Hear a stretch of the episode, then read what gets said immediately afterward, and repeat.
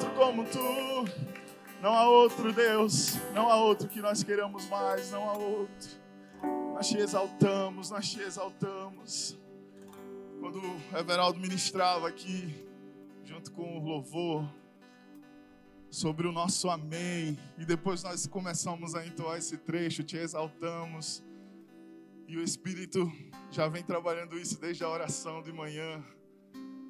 Nós exaltamos ao Senhor quando o nosso amém é para Ele. Nós exaltamos o Senhor não quando nós simplesmente declaramos que assim fazemos, mas nós o exaltamos quando o nosso amém não é para as nossas vontades, quando o nosso amém não é para o que o povo lá fora está dizendo, quando o nosso amém não é para o que os governantes estão declarando, nós o exaltamos quando nós declaramos, Senhor, nós não negociamos o nosso amém. O nosso amém, o nosso assim seja, o nosso é verdade, é dessa maneira, é desse jeito, é apenas para um. O único que é digno da nossa vida, o único que é digno de receber o nosso amém. O único que é digno de receber a nossa concordância, sim, Senhor. O único que é digno de ouvir de nós, eis-me aqui, Deus. Eis-me aqui, usa-me, o único que é digno do nosso amém. E hoje de manhã, a irmã Lúcia compartilhou comigo um sonho que ela disse: Pastor, eu não entendi, também não entendi. Mas ela disse que via a palavra amém. E ela guardava essa palavra como se fosse algo muito precioso para ela. E ela disse que subia a escada, que entrava em outros espaços e segurando aquele amém como se fosse algo muito precioso, muito valioso. E ela, pastor, o que significa? Não sei também. Vamos orar, né? Tivemos uma manhã maravilhosa de oração. Enquanto nós ministrávamos aqui, Deus me fez lembrar desse amém, irmã Lúcia. O nosso amém é muito precioso. Para quem você está dando o seu amém? Para quem você está dando o sim? Para quem você está dando a sua obediência? Para quem você está dando o é verdade? Assim seja, é dessa maneira. O nosso amém é para o único que morreu por nós. Diante dessa mesa que nos faz lembrar da cruz, o nosso amém é para o único que se entregou na cruz por nós. Feche seus olhos. E diga para Ele que o seu amém será apenas e somente para Ele. E querido, essa é uma das orações mais comprometedoras que nós podemos fazer, porque nós estamos nos comprometendo com Ele, dizendo: Jesus, independente das situações, tu continuarás tendo meu amém. Independente do que eu esteja passando, o Senhor continuará tendo meu amém para cada uma das tuas palavras, para cada um dos teus mistérios, para cada uma das tuas profecias, para cada uma das tuas promessas. O meu amém é só teu, o meu coração só deseja te adorar, só deseja estar nesse lugar, Senhor, aos teus pés, aonde eu tenho certeza de que de nada terei falta, de nada terei falta não porque o Senhor vai toda hora providenciar, servir os meus desejos, mas porque se eu estou com Ele, de nada eu terei falta. Se eu estou com Ele, eu tenho tudo. Se eu dele tenho o meu amém, eu tenho tudo, eu tenho uma vida plena, eu tenho uma vida satisfeita. Nele eu descubro o que é viver abundantemente, nele eu descubro o que é não ter falta de nada, porque Ele mesmo é a minha satisfação. Ele mesmo me basta, Ele mesmo me contenta todas as manhãs com as suas misericórdias, com a sua graça, com o seu amor, com o seu perdão que me resgata todos os dias. Se não fosse a sua misericórdia e o seu perdão a cada manhã, nós não estaríamos aqui, estaríamos com o coração fechado, endurecido, mas todos os dias o seu perdão me resgata, o seu perdão me dá o prazer de viver algo novo. Oh Senhor, tu és tudo que nós precisamos.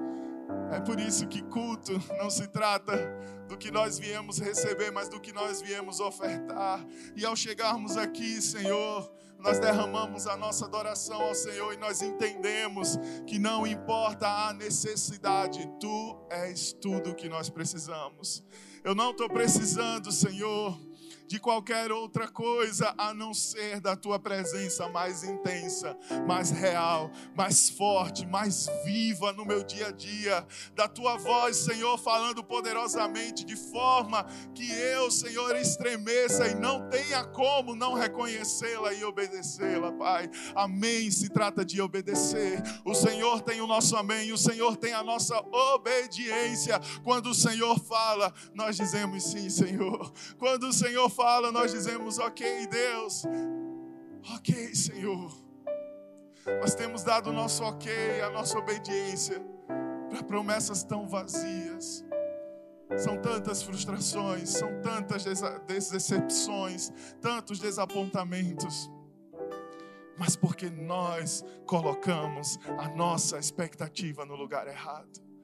A nossa expectativa nunca deve sair do bom pastor, nunca deve sair daquele que foi o primeiro e será o último, do Alfa e o Ômega, o princípio e o fim. A nossa expectativa nunca deverá sair das mãos dele. Das mãos dele que carregam as marcas do amor, as marcas da entrega, as marcas da paixão. Aleluia.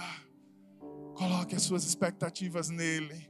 Coloque o seu amém nele, e a palavra diz que o seu rosto não se encontrará decepção. As pessoas verão alegria no seu rosto.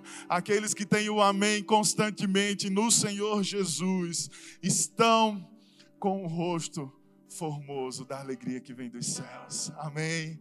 Nós te exaltamos, Senhor. Aleluia. Nós te exaltamos com a nossa entrega, com a nossa obediência, com o nosso amém hoje e eternamente. Você pode aplaudir e glorificar o nome dele. Aleluia! Tu tens tudo de nós, Senhor. Derrama mais de ti e toma tudo de nós, Deus.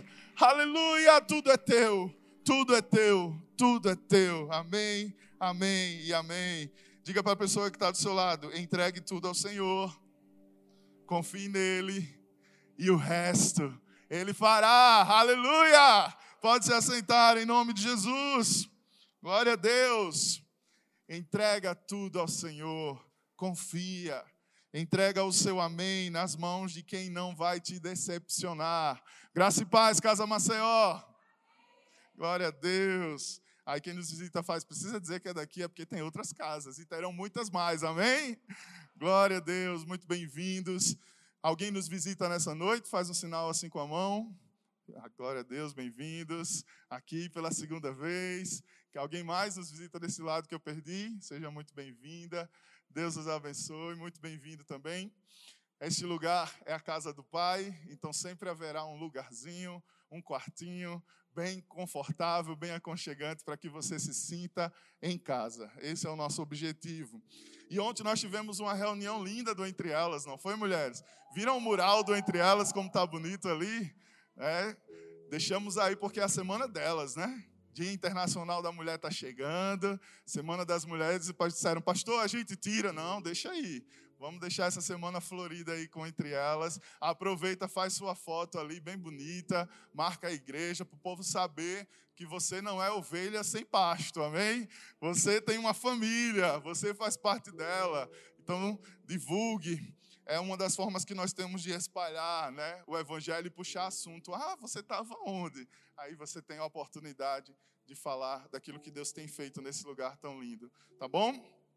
Queridos, hoje nós estamos diante da mesa do Senhor, como eu falei, hoje é um domingo de primícias que quer dizer isso, pastor? É o primeiro domingo, né? Primeiro domingo do mês, primeiro domingo de março, e todos os primeiros domingos nós celebramos o que nós chamamos de ceia do Senhor, ou Santa Ceia, ou comunhão. As igrejas vão dando outros nomes, né? Equivalente à Eucaristia também. Tudo isso em memória dele, em memória daquele que tem o nosso amém, em memória do nosso Senhor. E diante dessa mesa nós vamos celebrar esse culto. E eu já venho um tempo refletindo sobre a mesa. Quem está presente numa conexão sabe disso, não é verdade? Acho que já tem duas semanas que a palavra da conexão é sobre o que nós aprendemos diante da mesa. Né? Quem aqui está conectado, gente? Quem aqui está recebendo a palavra? Oh, que bênção!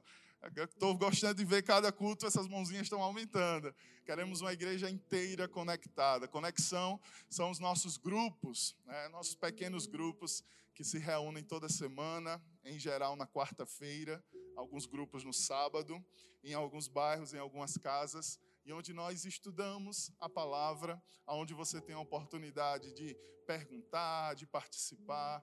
Então é um movimento diferente do culto, né? É um movimento onde você experimenta o ensino em comunhão, partilhando ali com os irmãos e é onde você vai conhecendo e sendo conhecido. Né? As pessoas vão passando a te chamar pelo nome. Né? Você se torna, em vez de do aquele visitante, né? aquela pessoa nova, você passa a ter nome nessa família, nessa casa. Então, se você tem se alegrado em estar conosco aqui nos cultos, não deixe de se conectar e de receber a sua porção. Então, as conexões já há duas semanas ou três, acho que duas, nós estamos refletindo sobre o que nós podemos aprender diante da mesa, diante desse momento relatado em, em todos os evangelhos, momento em que, né, em três dos evangelhos em que Jesus se assenta com os seus discípulos antes do momento da crucificação e ficou conhecido como a última ceia, né, retratado até em obras de arte. E nós temos muito a aprender. E eu separei uma mensagem relacionada a esse tema e nós vamos ainda ter mais dois estudos sobre a mesa nas conexões. A mesa é algo, é um utensílio, um objeto muito comum nas nossas vidas, muito comum nas nossas casas, muito comum no dia a dia das pessoas, na história dos povos. E mesa tem um significado muito importante. Né? Há relatos de, de registros das, das civilizações usarem mesas para refeição né? muito antes de Cristo. Muito antes de Cristo. E, e ela continua tendo um significado muito precioso. É ao redor da mesa que as pessoas se reúnem. É ao redor da mesa que há encontros. E se for crente, então, viu? a mesa ainda está cheia, né? é ao redor da mesa que nós temos trocas importantes, relacionamentos, é um lugar de aliança. Minha esposa fala sempre né, que ela tem a oportunidade da importância da mesa na sua vida, na sua história e no nosso casamento, no início, quando eu não tinha o costume de me assentar à mesa para as refeições e fui confrontado por ela, que tinha essa cultura, e nós tivemos que nos ajustar. E como a mesa hoje é importante, e como nós ralamos para ensinar a Liz a importância de estar à mesa, porque é um lugar onde nós compartilhamos, onde nós temos algo em comum. Mesa é sobre pessoas. Quem se assenta na sua mesa? Ah, pastor, não tenho mesa. Você vai em um momento tem que providenciar isso. é muito bom compartilhar vida, né, enquanto nós partimos o pão, compartilhamos do alimento. Mas de todas as mesas que você já pode ter sentado, de todas as mesas importantes, tem mesas que a gente é, sente até um frio na barriga, né, de participar. São mesas importantes. Tem mesas que você se sente super à vontade, você vai com, com a, a, roupa mais confortável que tem, você vai de chinelo, você dobra a perna assim. Quem tem mania de dobrar a perna assim no, na cadeira, né? Eu fico só observando. Chegam lá em casa, às vezes, primeiro jantar, já sento assim. Eu fiz, olha como está à vontade. Isso é bom, né? Então, é legal que estão se sentindo em casa, na casa do pastor. Porque eu tenho essa mania também. Quando eu estou muito à vontade, é, meu avô brigava muito comigo, dizia: esse menino parece que senta com as costas, porque minhas pernas sempre estavam penduradas em algum lugar. Era a forma de eu me sentir mais à vontade. Então, independente das mesas que você já sentou, aquelas mais importantes, aquelas que você ficou mais à vontade, existe uma mesa que não pode passar desapercebida na vida daqueles que amam a Cristo, na vida daqueles que participaram de um momento tão lindo de adoração. Não foi lindo, não foi, gente, a nossa adoração hoje? Isso são vocês que fazem. Culto está relacionado ao que a igreja entrega para o Senhor. Às vezes, né, a gente. É, eu, graças a Deus, faz muito tempo que eu ouvi isso e eu acho que eu nem ouvi isso mais na casa. Mas a gente já ouviu assim algumas vezes: hum, gostei do culto hoje, não. Aí a vontade de responder é: tudo bem, culto não foi para você, né? Não, não, não produzimos o culto para te agradar, culto é sobre o que nós entregamos ao Senhor, e conforme nós nos abrimos, Ele nos responde. Aquele mesmo culto que para uma pessoa foi um culto que não teve o menor efeito, para outra, talvez tenha sido um culto que marcou a sua vida, porque ela se abriu para isso, ela entregou algo para Deus e Deus respondeu.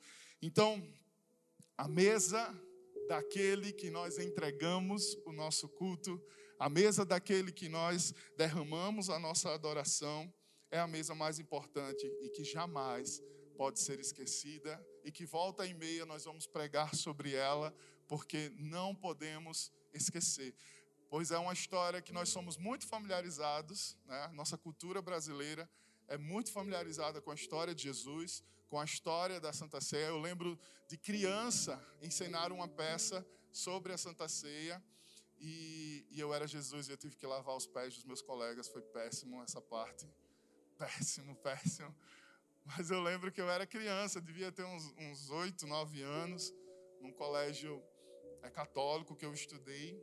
Então nós crescemos ouvindo sobre essa história, ensinando essa história, assistindo sobre essa história, e às vezes ela fica tão familiar que ela perde a importância real nas nossas vidas. Ela perde os sentidos básicos, eles vão ficando de segundo plano. Então, essa mesa é um memorial eterno sobre o amor de Deus, sobre o amor que nós cantamos, sobre o amor que nós somos confrontados, somos constrangidos todos os dias. Hoje de manhã eu tive assim um batismo de amor enquanto nós estávamos adorando e orando aqui, que você possa participar de consagrações, né? Consagração também é muito disso. Consagração é sobre nós estarmos mais conectados com Deus. E todo primeiro domingo de manhã nós estamos voltando com a nossa consagração, o nosso nas alturas, para que você já dê uma zerada de manhã e venha já voando à noite. E hoje de manhã foi assim, quando, se, quando nós estávamos aqui cantando sobre o amor de Jesus, eu me senti assim muito amado. Mas não é um muito amado, sabe, que te deixa ai, paparicado. É um muito amado que há um peso de um amor tão grande que você não resiste. Eu chorava eu ouvia a Patrícia soluçando atrás de mim, e outras pessoas, todo mundo fungando, fungando. É tão bom fungar junto assim. Somos amados e a mesa é um memorial desse amor escandaloso. Desse amor que constrange, porque nós não merecíamos, mas nos alcançou. Essa é a mesa que nós vamos falar, a mesa de Jesus. E qual o contexto dessa mesa? Para quem talvez não seja familiarizado com essa história. Jesus estava passando pela sua última noite na terra antes da crucificação. Esse foi o contexto da mesa da Santa Ceia. Era um tempo em que eles estavam, as famílias ali, os judeus estavam reclusos, era o primeiro dia da festa dos pães asmos, estavam se preparando para a celebração de Páscoa comumente que já acontecia em, em relação à libertação do povo de Israel do Egito. Desde então, eles sempre celebraram a Páscoa. Jesus ressignificou a Páscoa para todos nós. E nós estamos, inclusive, no tempo de Quaresma, né? no calendário cristão. São 40 dias antes da Páscoa porque antes eles, eles se preparavam, durante três dias, eles se preparavam para celebrar a Páscoa. Mas em algum momento, os israelitas, os judeus, eles achavam que era um pouco tempo para jejuar, para se prepararem, para prepararem a festa que era a festa mais importante para eles. E eles instituíram então 40 dias de preparação para a Páscoa. Daí que vem o termo quaresma, 40 dias. Não é pecado falar quaresma, não, tá? Quaresma se refere aos 40 dias de preparação para a Páscoa, que hoje no nosso calendário coincide com a finalização né, dessa celebração do carnaval. Agora, essa parte é pecado, não, não precisa celebrar. Essa parte sempre foi, essa parte não está em nenhum calendário bíblico. Essa parte veio depois. Mas os 40 dias de preparação para a Páscoa é um tempo importante. É um tempo que nós vamos relembrando que foi, o que significa isso. É um tempo que em algumas igrejas, e nós já fizemos isso, costumamos fazer jejuns, né? Costumamos tirar um tempo de maior consagração, já que vamos refletir sobre o que Jesus fez para nós. Nós vamos tentando acalmar mais a carne e deixar o espírito mais atento para discernir a voz de Deus. Então, nós estamos iniciando, né? Esse é o primeiro domingo, vamos dizer, dentro desse período de 40 dias para a Páscoa. E o lugar, eles estavam então nesse momento e eles estavam em um cenáculo, em uma sala que foi preparada, uma sala de refeições preparada para eles vivenciarem aquele momento. Jesus já tinha dado a ordem: procure tal casa, procure tal pessoa, e vocês vão encontrar. E essa sala estava preparada com todo o mobiliário necessário e tinha uma mesa ali. Provavelmente uma mesa baixinha para se sentar no chão com almofadas, como era o costume daquela época, mas não havia, não há registro de nenhum criado ali como se fosse uma sala numa casa, e eles estavam ali, Jesus e os seus discípulos. E as atitudes de Jesus nessa noite, nós vemos relatos de que Jesus vestia um avental, ou seja, não tinha ninguém para servir, como era de costume, o dono da casa naquela época lavava os pés das pessoas. A gente tem até a história da mulher que chorou aos pés de Jesus, lavou os pés de Jesus com suas lágrimas e era uma mulher pecadora e as pessoas criticaram e Jesus disse: "Ninguém aqui lavou os meus pés". Era um costume da época receber alguém em casa, né? Era uma época em que, enfim, tudo era empoeirado, lavava-se os pés para refrescar, para que a pessoa se sentisse acolhida. E Jesus coloca um avental e ele mesmo vai lavar os pés dos seus discípulos. E Jesus vai começa ali a ensinar sobre o amor, começa a ensinar sobre o que é servir, sobre quem quer ser o maior, né? Que seja o menor, um serviço que demonstra o amor que nós temos por Deus e pelas pessoas.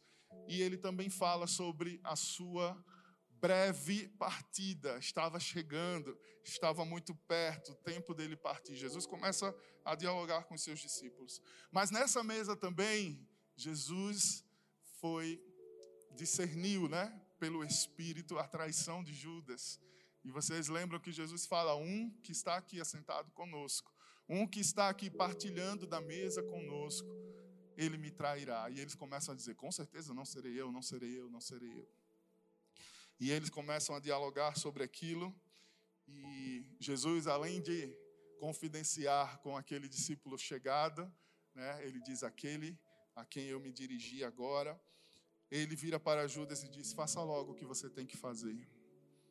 Então, no lugar da mesa de compartilhar, Jesus também experimentou a dor da traição. E aí chega o momento em que eles estão partilhando, depois de tudo isso, Jesus traz palavras que ecoam até hoje e são a razão de nós estarmos aqui celebrando esse culto de ceia do Senhor. Jesus pega um pão, Jesus abençoa esse pão Jesus quebra esse pão, porque o pão né, ali sem fermento parece uma bolacha. Jesus quebra esse pão, Jesus parte em pedaços, dá aos seus discípulos e ele diz: Este é o meu corpo que é dado por vós. Façam isso em memória de mim. E da mesma forma, ele pega um cálice de vinho, deu graças ao Senhor, entregou aos seus discípulos e disse: Este é o cálice da nova aliança em meu sangue. Este é o meu sangue, o sangue da nova aliança que é derramado em favor de muitos para perdão dos pecados. Façam isso sempre que o beberdes em memória de mim. Esse é o contexto da mesa. E essas palavras ecoam até hoje. E eu pergunto para você qual o significado dessas palavras tão simples, tão fáceis de memorizar, às vezes eu começo aqui na ceia a falar, vocês já completam, em memória de mim, em memória de mim. Por que Jesus disse tudo isso? Qual a importância de nós nos chegarmos à mesa com consciência do que nós estamos fazendo?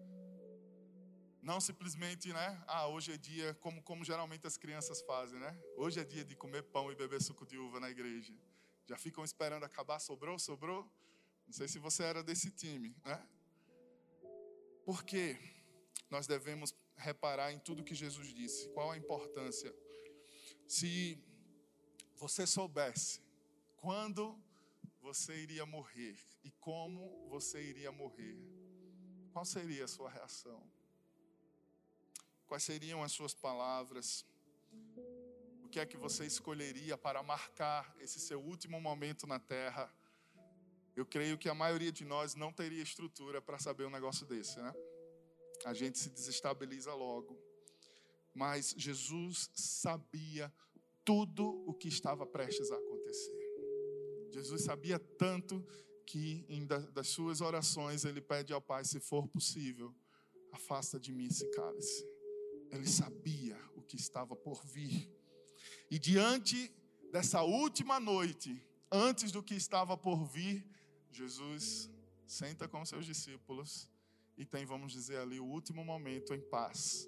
E as últimas palavras em paz. Então, as últimas palavras são palavras que merecem a atenção, são ações e palavras tremendamente significativas para a nossa vida, e por isso que eu insisto que a nossa familiaridade com essa história, com essa mesa, com, com esse momento, não nos impeça de compreender e viver o significado poderoso dessas palavras, o que elas quiseram transmitir, porque não entender isso e não viver isso tem um impacto muito forte na vida de todo cristão. Então, o que é que nós podemos aprender com a mesa? Primeira lição que eu quero que você guarde hoje: a morte de Jesus é o centro do seu ministério. Essa mesa poderia ser um memorial do batismo de Jesus. Essa mesa poderia ser um memorial do nascimento de Jesus. Essa mesa poderia ser um memorial do ministério de Jesus. Mas essa mesa é um memorial da morte de Jesus.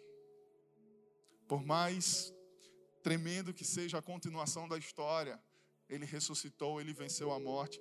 Mas esse memorial que Jesus fez questão de dizer, façam isso em minha memória, é um memorial sobre a morte de Jesus.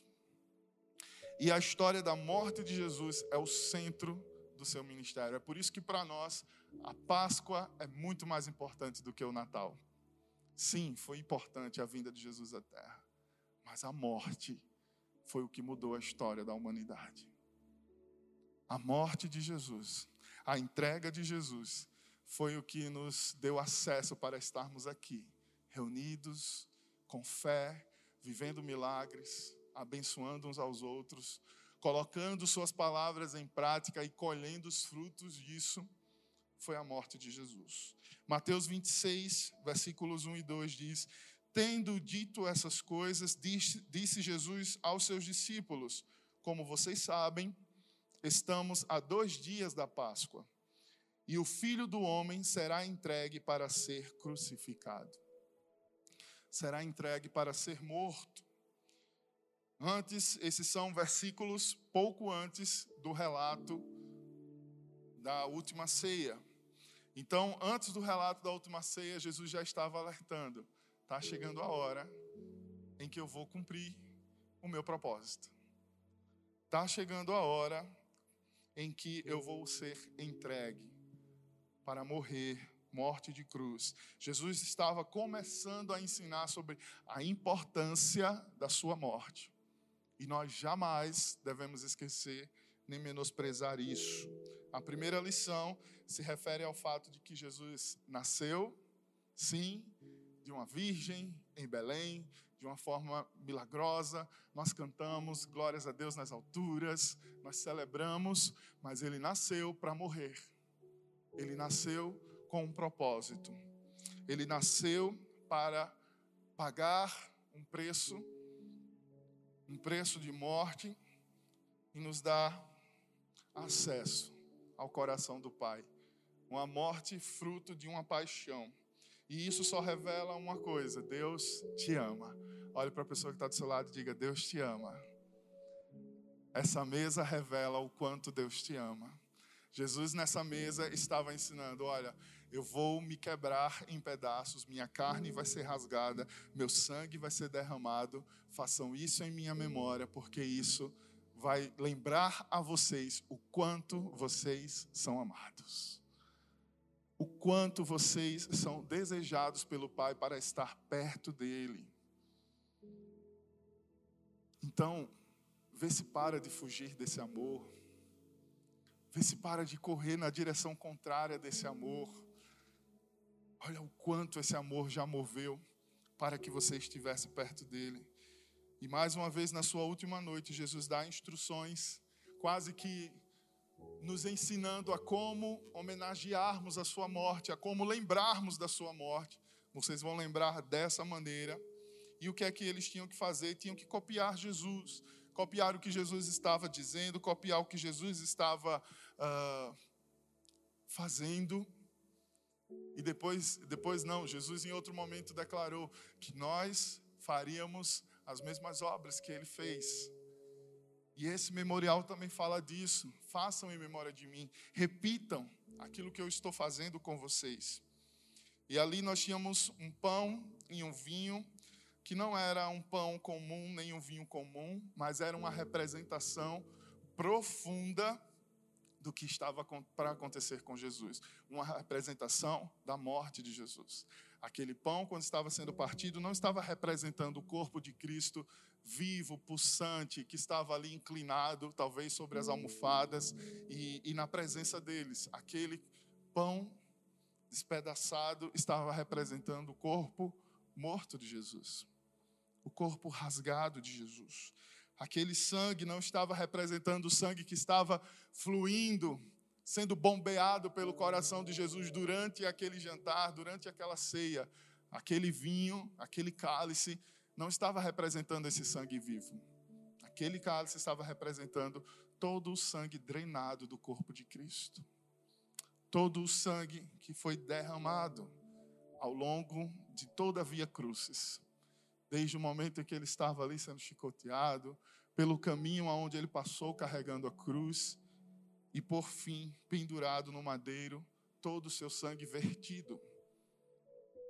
Apesar da gente cantar muitas vezes que só uma gota já resolvia, a gente gosta né, de cantar dessa forma para dizer: Jesus não precisava tanto, só uma palavra bastava.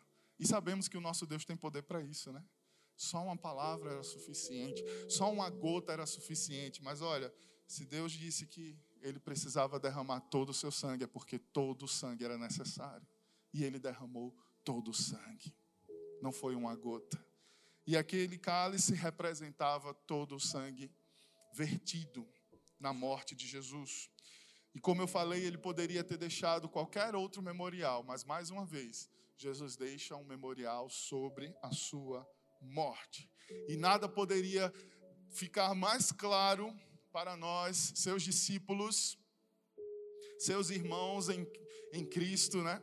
seus co-herdeiros, do que a importância da cruz e da morte para o cristão. Não há cristianismo sem cruz. Não há cristianismo sem a mensagem da cruz. Não há cristão sem cruz. Porque hoje também a gente tem visto um cristianismo de redes sociais muito legal, né? Cristianismo muito. Tá tudo certo, tá tudo maravilhoso, é tudo na moda, pode tudo, vale tudo. Mas o memorial de Jesus fala de morte, fala que nós devemos fazer em memória dele, nos aponta um real significado da cruz. E mais do que isso, não só a cruz de Cristo, tá? Mas a minha e a sua cruz. Vocês lembram que Jesus falou certa vez que quem quisesse segui-lo fizesse o quê? Lucas 9, versículos 23 e 25. Por que Jesus escolhe a morte como memorial? Por que Jesus decide deixar essa lembrança para nós? Não se esqueçam, houve um preço, foi de morte e morte de cruz. Sabe por quê? Porque ainda existe uma cruz. Já cantava Ana Paula Valadão. Ainda existe uma cruz. Ainda existe um preço a pagar até que ele volte. até que ele venha. Por mais que lá fora eu esteja dizendo, ó, oh, ser cristão é amar, é aceitar, é amar, é aceitar, tá tudo certo, uhul. Mas essa mensagem está anulando a cruz? Porque se for, querido, cuidado. Não existe cristianismo sem cruz. Lucas 9, 23. Se alguém quiser acompanhar-me, negue-se a si mesmo, tome diariamente a sua cruz e siga-me. Pois quem quiser salvar a sua vida, a perderá. Mas quem perder a vida por minha causa, este a salvará. Pois que adianta ao homem ganhar o mundo inteiro e perder-se ou destruir a si mesmo? Ainda existe uma cruz. Essa mesa fala da cruz, fala da morte, que foi o centro do ministério de Jesus, que foi o ápice do propósito de Jesus aqui na terra e que continua sendo o nosso. Como assim, pastor? Sim, diariamente nós temos que morrer para as nossas vontades. Diariamente eu tenho que morrer para minha vontade de ficar largado no sofá, zerando série, streaming, e o tempo passando, e a vida passando, e minha vida sem sentido nessa terra. Diariamente eu tenho que morrer para minha carne, para a vontade de entrar na internet e acessar pornografia. Diariamente eu tenho que morrer para minha carne, para uma vontade constante de sucesso, de dinheiro, de enriquecer, para que eu consiga estar numa posição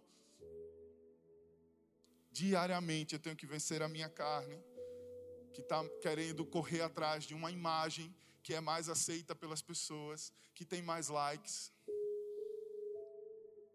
Diariamente nós temos que tomar a nossa cruz e perguntar para nós mesmos: o que é que eu preciso deixar para ganhar com Jesus? O que é que eu estou gastando energia para ganhar que está me fazendo perder? a mensagem da cruz, o propósito da cruz. Queridos, não existe cristianismo sem cruz. Doa a quem doer. Nós temos que renunciar nossa carne. Nós temos que renunciar nosso egoísmo. Nós temos que renunciar nosso orgulho. Nós temos que renunciar o nosso senso de justiça própria. Porque nós começamos esse culto declarando: o nosso amém é de Jesus. A minha justiça vem dele, a minha provisão vem dele, o meu futuro está nas mãos dele. Isso significa o meu amém é de Jesus. Ele é o primeiro, e porque Ele é o primeiro, nada me faltará. Paulo ainda ressalta, eu vou sempre fazer esse, essa comparação aqui, tá? Com palavras de Jesus e de Paulo. Em Romanos 6, Paulo, Paulo ressaltou muito a importância dessa mesa. Por isso que eu trago Paulo aqui para a nossa conversa. Em Romanos 6, 6 e 7, ele disse: Pois sabemos que o velho homem foi crucificado com ele. Jesus disse: É chegada a hora de eu ser crucificado, morte. E Paulo diz: O velho homem Aquele que nós éramos antes de conhecer a Jesus foi crucificado com ele, morte. Temos que passar pela morte, para que o corpo do pecado seja destruído e não mais sejamos escravos do pecado. Pois quem morreu foi justificado do pecado. Quem foi justificado do pecado? Quem morreu. Paulo está falando para pessoas vivas Paulo está falando para uma igreja em Roma, uma igreja pulsante que está ali nascendo, uma igreja primitiva, e ele está dizendo: Ó, só é justificado quem morreu. Eu falei, como assim, Paulo? Todos nós precisamos morrer todos os dias, e às vezes mais de uma vez por dia. Isso que é ser justificado. Se não há cruz, se não há renúncia, se é só oba-oba, se é só love, love, love, mas onde está a renúncia? Onde está a entrega? Onde está a morte para a sua carne, para os seus desejos? Se não há essa morte, não há justificação. Se não há justificação, não não nos tornamos pouso das promessas. Porque as promessas são para os justos. Nunca vi um justo mendigar o pão. Quem é justificado? Quem morreu para o pecado. Quem é justificado? Quem diariamente pega a sua cruz e o segue. Esse é justificado. E esse é pista de pouso para as promessas de Deus. Segunda lição: essa morte de Jesus, ela trouxe perdão e trouxe reconciliação com Deus. Mateus, nesse mesmo capítulo 26, lá na frente, no versículo 26, a palavra diz: Enquanto comiam, Jesus tomou o pão, deu graças, partiu e o deu aos seus discípulos, dizendo: Tomem comam, isto é o meu corpo. Em seguida, tomou o cálice, deu graças e o ofereceu aos discípulos, dizendo: Bebam dele todos vocês, isto é o meu sangue da aliança que é derramado em favor de muitos para perdão dos pecados. Jesus estava ensinando a respeito do propósito da sua morte. Ele começa conduzindo os discípulos para esse lugar, para a mesa, dizendo: Olha, está chegando, está chegando o momento da morte, está chegando o momento da cruz, está chegando o momento em que vocês vão visualizar aquilo que eu falei lá atrás, que era necessário pegar a sua cruz e me seguir. Mas deixa eu te dizer qual é a importância? Qual é o propósito dessa morte? Qual é o propósito de você morrer para a sua carne? Qual é o propósito de você morrer para alguns dos seus desejos que não estão em linha com a vontade do Senhor?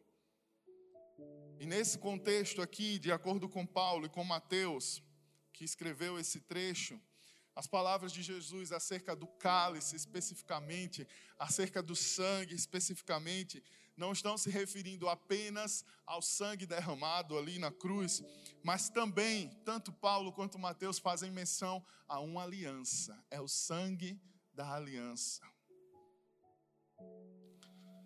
Uma aliança refeita, uma nova aliança.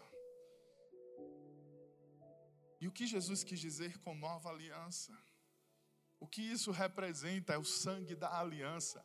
A aliança, no contexto bíblico, significa pacto, compromisso.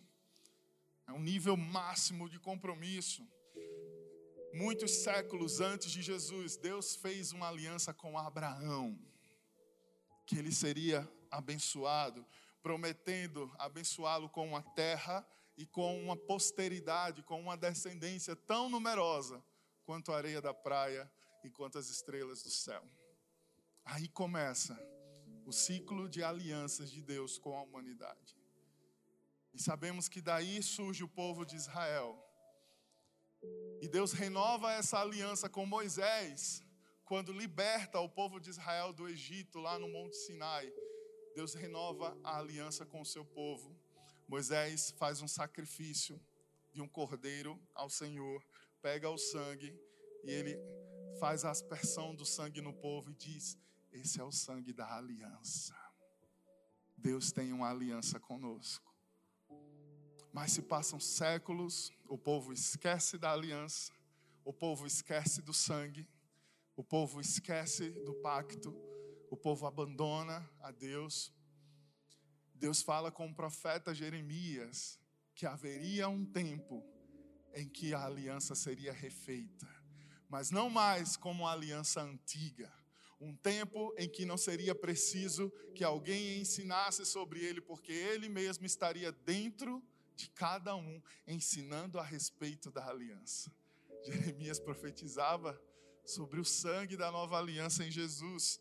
Mas se passaram mais alguns séculos, muita espera, muita expectativa, e naquela noite, uma noite antes de se iniciar os festivos da Páscoa, numa sala de refeição em Jerusalém, aquele galileu, carpinteiro por profissão, ele declara ousadamente: Este cálice é a nova aliança no meu sangue, derramado em favor de vocês.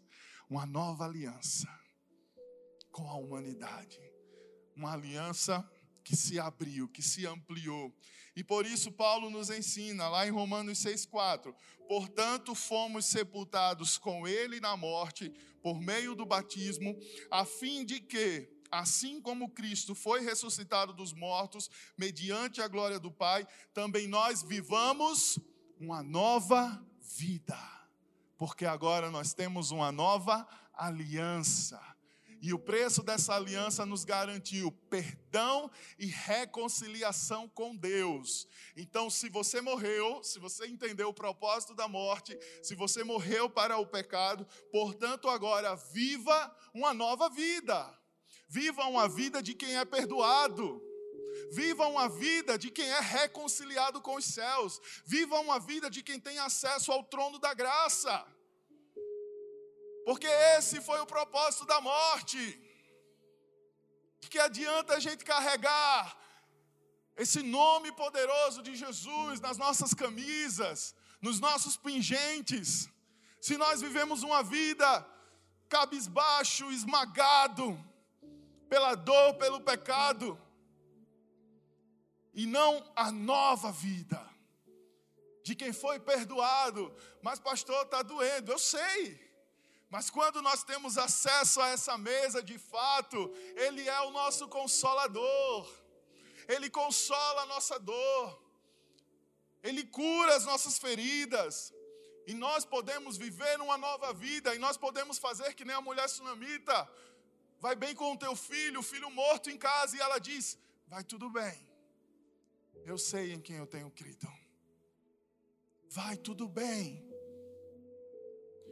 Romanos 6,12, Paulo continua a nos ensinar, portanto, não permitam vocês que entenderam o propósito da morte de Jesus, vocês que entenderam que existe uma cruz para todos nós, vocês que entenderam que foram perdoados, que estão reconciliados com Deus, não permitam que o pecado continue dominando os seus corpos mortais, fazendo que vocês obedeçam aos seus desejos.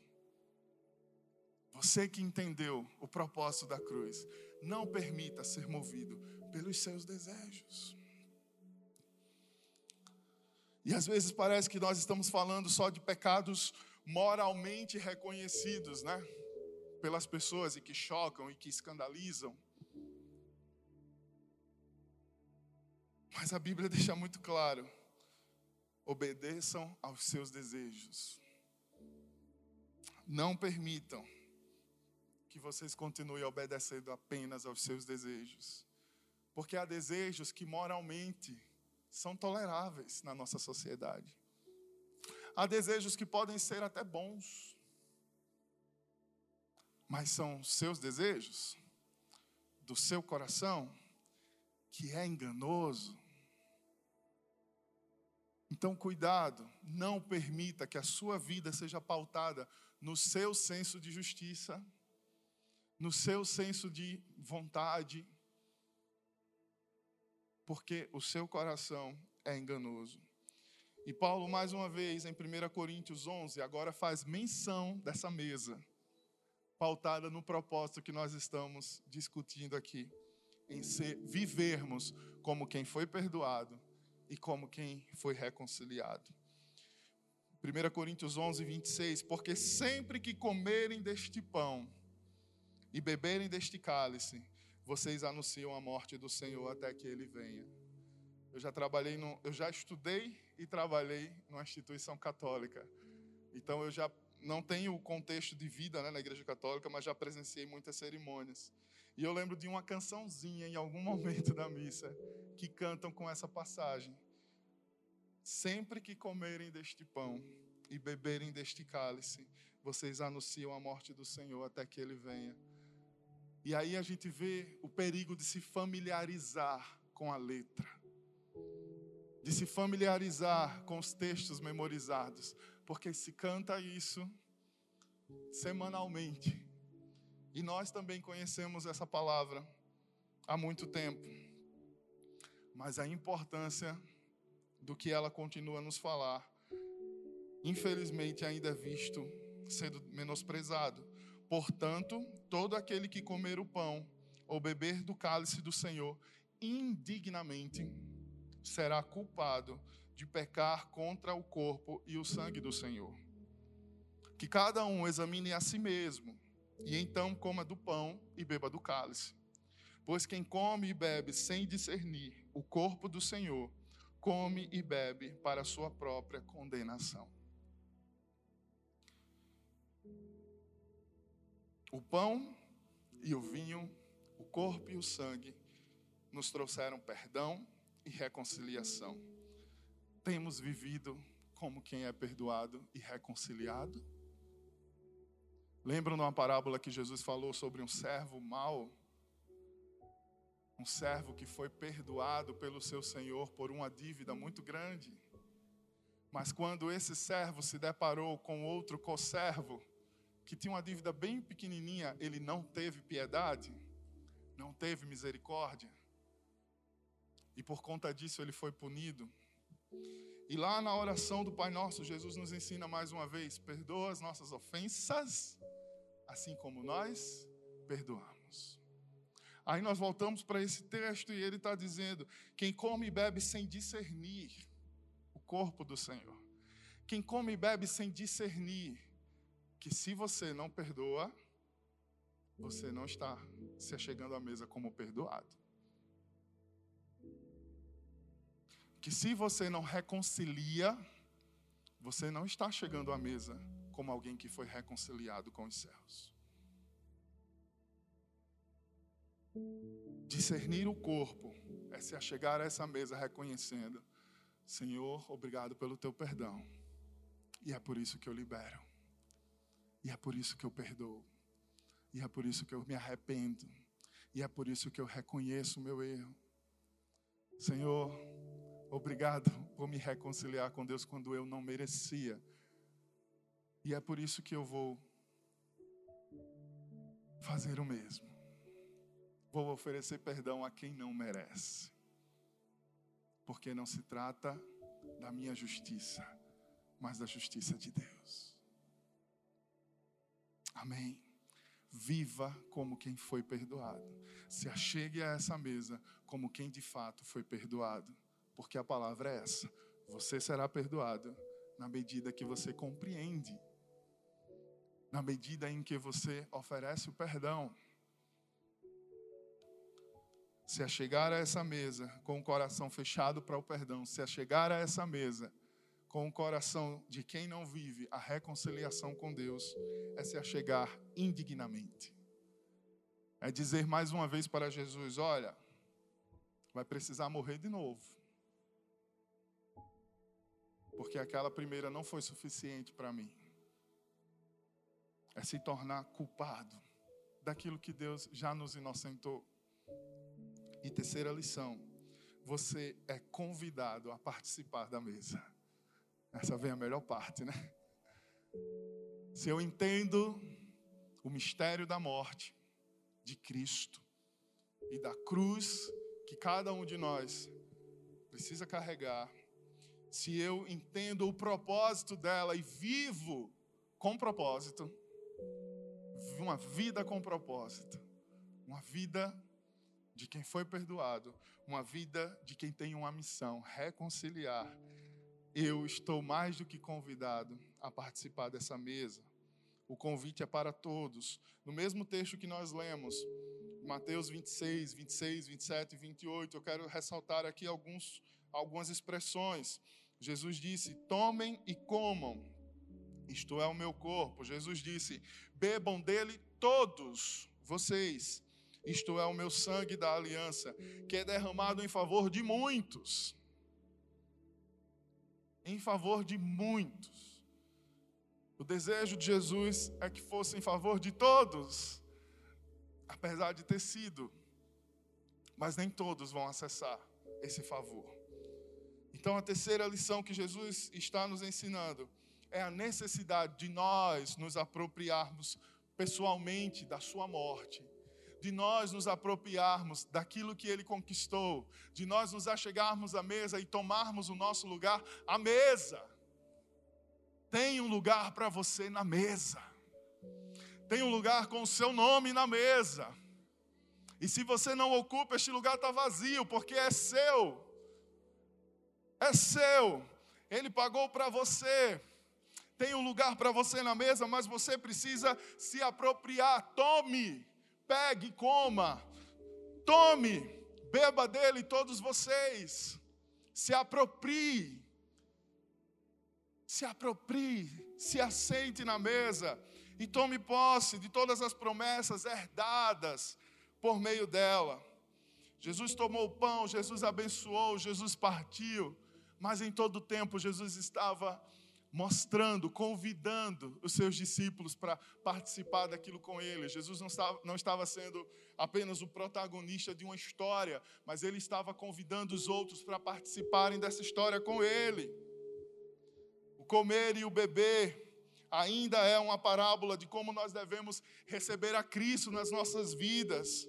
Nós devemos nos alimentar de Jesus, participar da mesa de Jesus, é aceitar o convite de nos alimentarmos, nos nutrirmos dele.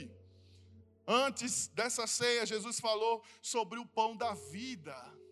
E Jesus disse em João 6,53 que se não comerem a carne do filho do homem e não beberem o seu sangue, não terão vida em si mesmos. Nós nos achegamos a essa mesa, a esse memorial, pegamos o pão e o suco de uva para entender, para relembrar que nós precisamos nos alimentar de Cristo. Ele é a palavra. João começa apresentando Jesus como o Verbo vivo, a palavra que se fez carne e hoje continua disponível a nós por meio da palavra. Devemos nos alimentar, nos nutrir dele. Quando Jesus deu o seu corpo e o seu sangue, na morte era uma coisa, apropriar-nos das bênçãos da sua morte é outra coisa, é outro capítulo. Jesus já deu, já disponibilizou. Agora eu e você tomamos e comemos. Tomamos e comemos. Bebemos tudo que está disponível por meio dele. Romanos 6, vamos para Paulo. 6, versículo 8 diz: Ora, se morremos com Cristo, cremos que também com Ele viveremos. Amém? É sobre morte, mas o final dela é com vida. Ele venceu a morte. E se ele venceu a morte, nós morremos com ele e nós pegamos diariamente a nossa cruz, nós com ele viveremos. Nós com ele andaremos, nós com ele herdaremos. Jesus não te excluiu, Jesus te convida para participar da sua vida. Romanos 10, versículo 9. Paulo ainda nos mostra o caminho. Se você confessar com a sua boca que Jesus é Senhor e crer em seu coração que Deus o ressuscitou dentre os mortos, você será salvo. Você tem acesso a essa mesa. Você é convidado a essa mesa. Todo aquele que confessar que Ele é Senhor e crer que Ele venceu a morte, existe salvação. Não importa qual é a sua história, existe uma cadeira com o seu nome nessa mesa. Aleluia! Em Mateus 26, 29, Jesus disse: de agora em diante, depois dessa ceia, depois de ele ter compartilhado aquele cálice de vinho com os seus discípulos, ele disse: De agora em diante, não beberei deste fruto da videira, até aquele dia em que beberei o vinho novo com vocês no reino de meu Pai. Ele espera, ele aguarda por cada um de nós aqueles que partilham do vinho que hoje representa o seu sangue, que hoje representa a morte, que hoje representa as nossas renúncias, mas também representa o nosso acesso, aqueles que partilham da morte dele e vivem uma nova vida nele, o que os aguarda é um vinho novo, um vinho de alegria no reino celestial. Aleluia! A morte tornou-se vida. E Romanos 8,17, para concluirmos: se somos filhos, então somos herdeiros, herdeiros de Deus e co-herdeiros com Cristo, se de fato participamos dos seus sofrimentos, para que também participemos da sua glória. Aleluia. Aqueles que são filhos se coloquem de pé em nome de Jesus. Aqueles que creem de todo o coração que Jesus é Senhor. Aqueles que creem que Jesus venceu a morte, se coloque de pé.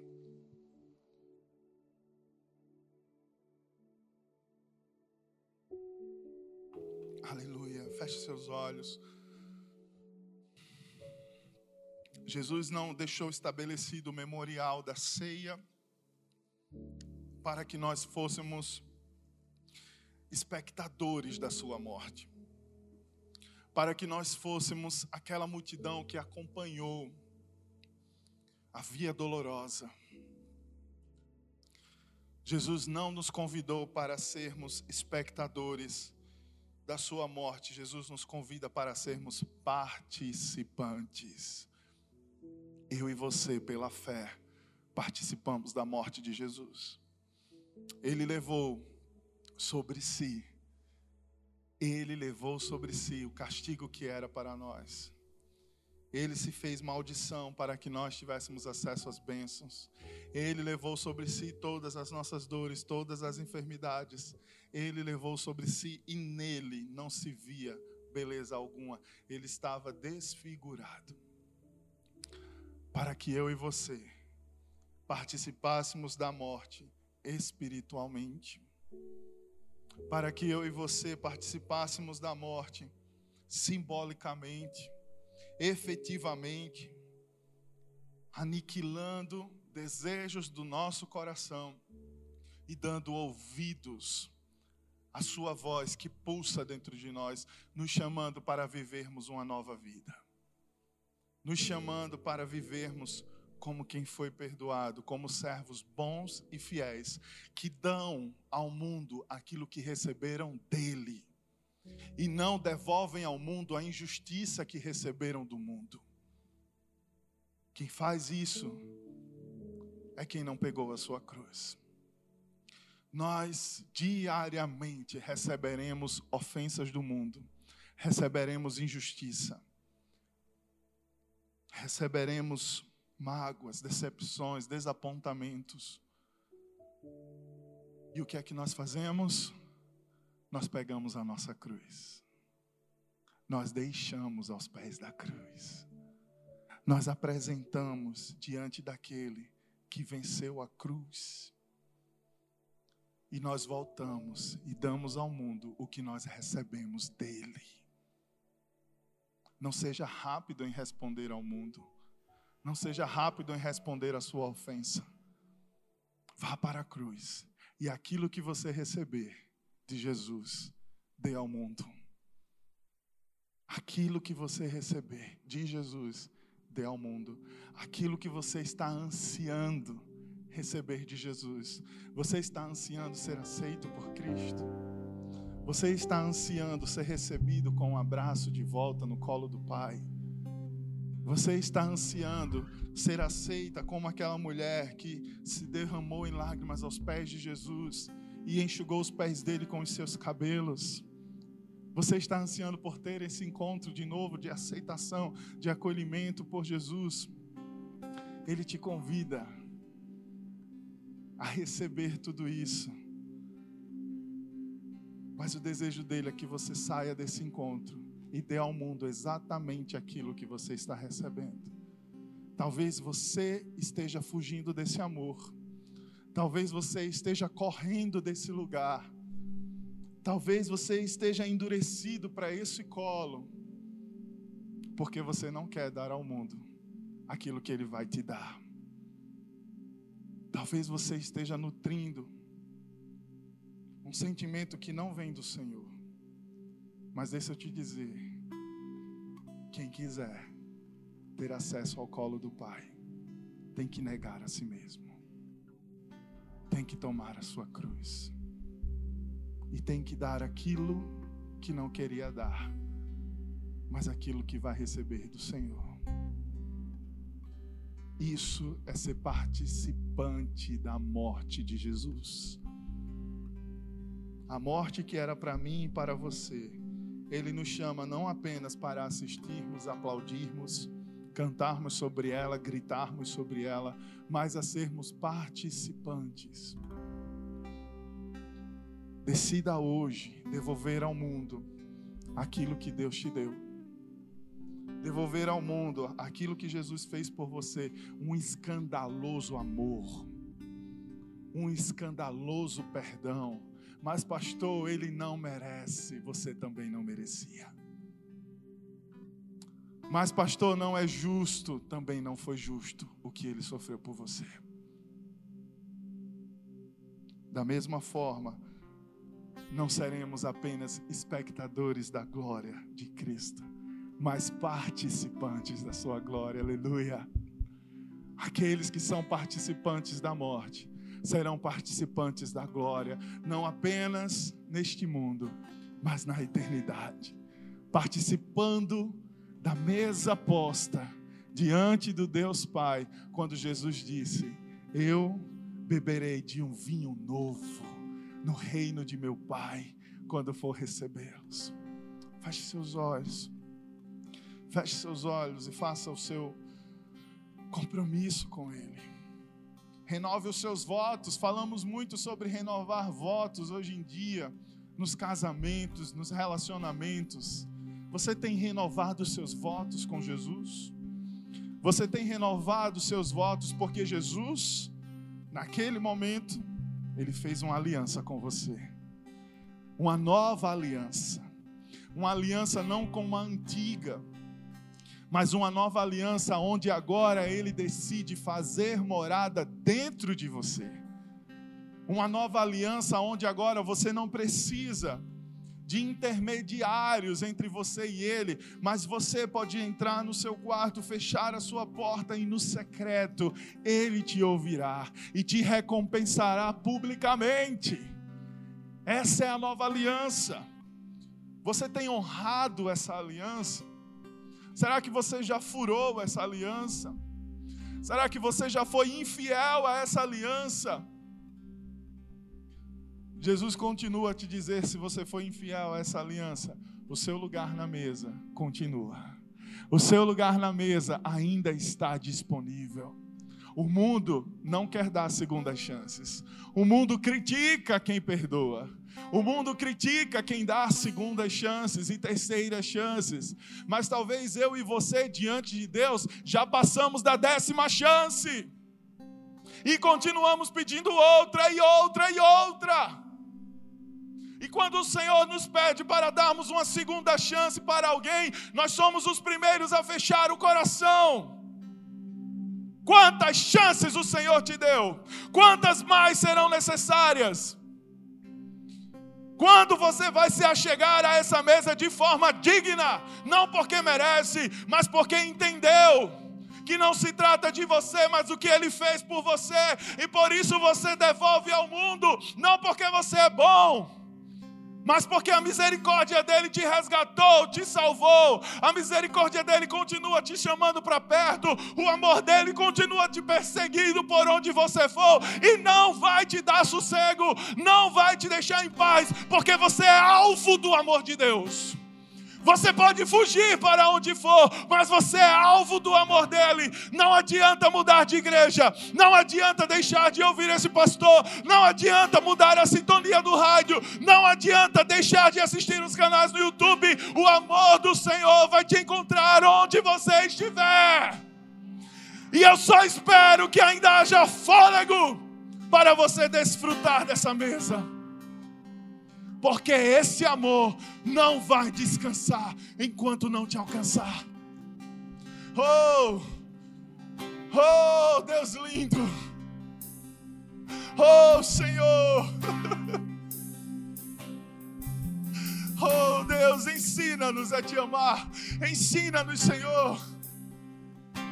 Ensina-nos o que é revelar Cristo para essa terra. Ensina-nos, Senhor, o que é morrer para nós mesmos, para vivermos a tua vida. Ensina-nos, Senhor, o que é nos achegar de forma digna diante dessa mesa, com um símbolo tão profundo, com um significado tão poderoso, uma mesa que nos dá acesso e que nos lembra que a nossa vida não pode mais ser guiada pela lógica humana. Oh, nós decidimos te conhecer e prosseguir em te conhecer. Nós decidimos, Senhor, nos render ao teu amor. Todas as vezes que nós levantamos os nossos braços, talvez você nunca tenha entendido porque esse povo só canta de braço levantado. Nós estamos dizendo, Senhor, eu me rendo. Eu me rendo a esse amor, Senhor, eu me rendo. Eu não merecia, mas esse amor foi atrás de mim. Eu não era digno, mas esse amor não desistiu de mim. Eu me rendo, Senhor. Eu chego na tua presença cheio dos meus achismos, cheio do meu nariz levantado, cheio das minhas opiniões bem formadas, fundamentadas, argumentadas, mas diante do teu amor eu me rendo, Senhor. Não há argumentos diante do que o Senhor fez por mim na cruz. Eu não sou melhor do que ninguém, Deus. E todos, todos precisam ter acesso a essa graça.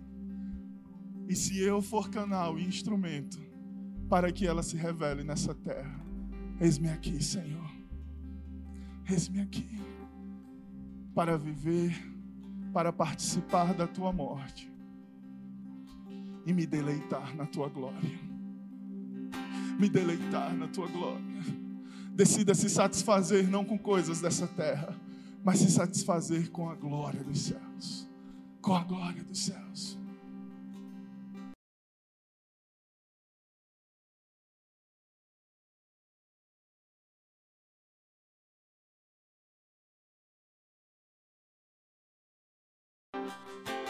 Certamente, Ele tomou sobre si as nossas enfermidades e as nossas dores, levou sobre si.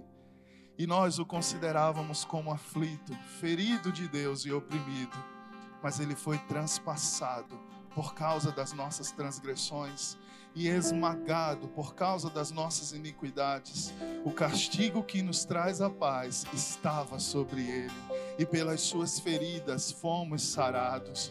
Todos nós andávamos desgarrados como ovelhas, cada um se desviava pelo seu próprio caminho, mas o Senhor fez cair sobre ele a iniquidade de todos nós. Ele foi oprimido e humilhado, mas não abriu a boca.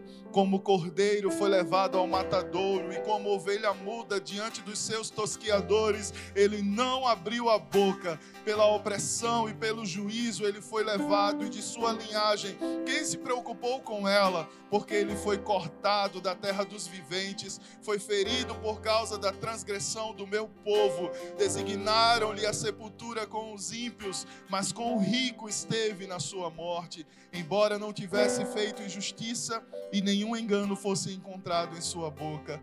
Todavia ao Senhor agradou esmagá-lo, fazendo-o sofrer quando ele der a sua alma como oferta pelo pecado, verá a sua posteridade e prolongará os seus dias, e a vontade do Senhor prosperará nas suas mãos. Ele verá o fruto do trabalho da sua alma e ficará satisfeito. O meu servo justo, com o seu conhecimento, justificará muitos, porque as, as iniquidades deles levará sobre si.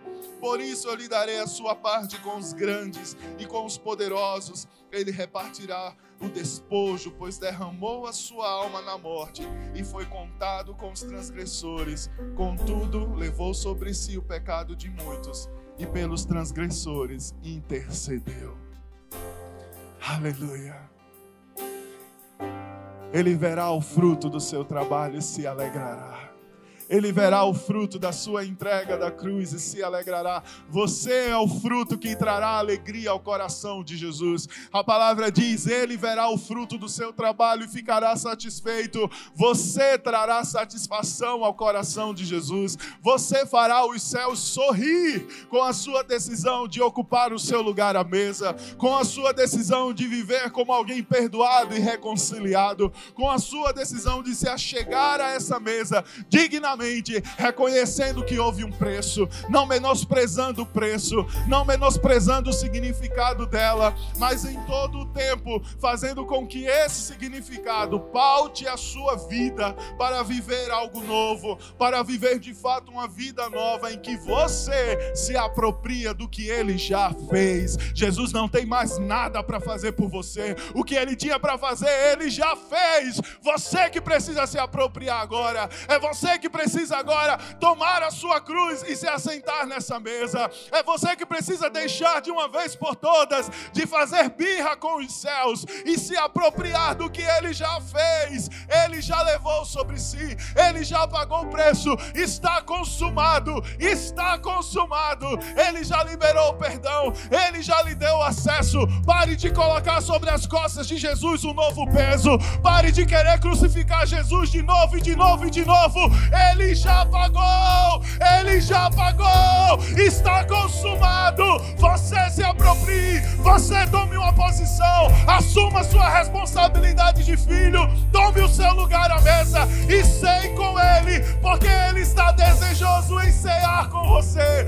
Ele está desejoso em se alegrar com você. Ele está esperando por esse momento. Filho, filha, tome o seu lugar à mesa, porque o banquete está servido. Novo, vinho novo é o que espera todos aqueles que se achegam a Ele com confiança. Aleluia, aleluia, aleluia, aleluia. Oh, maravilhoso Deus, com seus olhos fechados, continue adorando, orando. Aleluia, aleluia. Oh, se essa mensagem tocou o seu coração de uma forma diferente, você que andava frio, afastado dessa mesa, você que já sentia que não fazia mais parte dessa mesa. Eu queria que você expressasse isso de uma forma diferente, de uma forma que você mostre para Deus o quanto você está compromissado. Todos estão aqui orando e focados no Senhor, mas eu queria que você expressasse de uma forma física que você deseja se comprometer, que você deseja tomar o seu lugar à mesa. E eu queria que você fizesse isso apenas levantando a sua mão. Não precisa abrir os seus olhos, não precisa fazer mais nada. Levante a sua mão dizendo: Eu quero. A palavra que nós lemos foi: Se você crer de todo o coração que Jesus se entregou, se você crê de todo o coração que Ele venceu a morte, a salvação, há um lugar à mesa para você. Aleluia, aleluia. Espírito de Deus passeia nesse lugar. Espírito de Deus contempla cada mão levantada. Espírito de Deus contempla, Senhor, aqueles que se alistam como filhos, aqueles que estão compromissados em fazer o céu sorrir. Nós não queremos fazer o céu chorar, nós não queremos ser motivos para o choro dos céus. Nós queremos que Jesus olhe para nós e se, se satisfaça, se alegre vendo o fruto do seu trabalho. Senhor, eu selo essas palavras, eu selo essas intenções e eu declaro em o um nome de Jesus que eles não serão mais roubados como filhos e filhas de Deus. O lugar à mesa está garantido e eles desfrutarão da glória do Senhor porque decidiram participar da sua morte, participar da sua cruz. Aleluia, aleluia, aleluia. E se você é participante, aplauda, engrandeça, glorifique o nome do Senhor. Ele venceu, ele venceu, ele venceu. Ele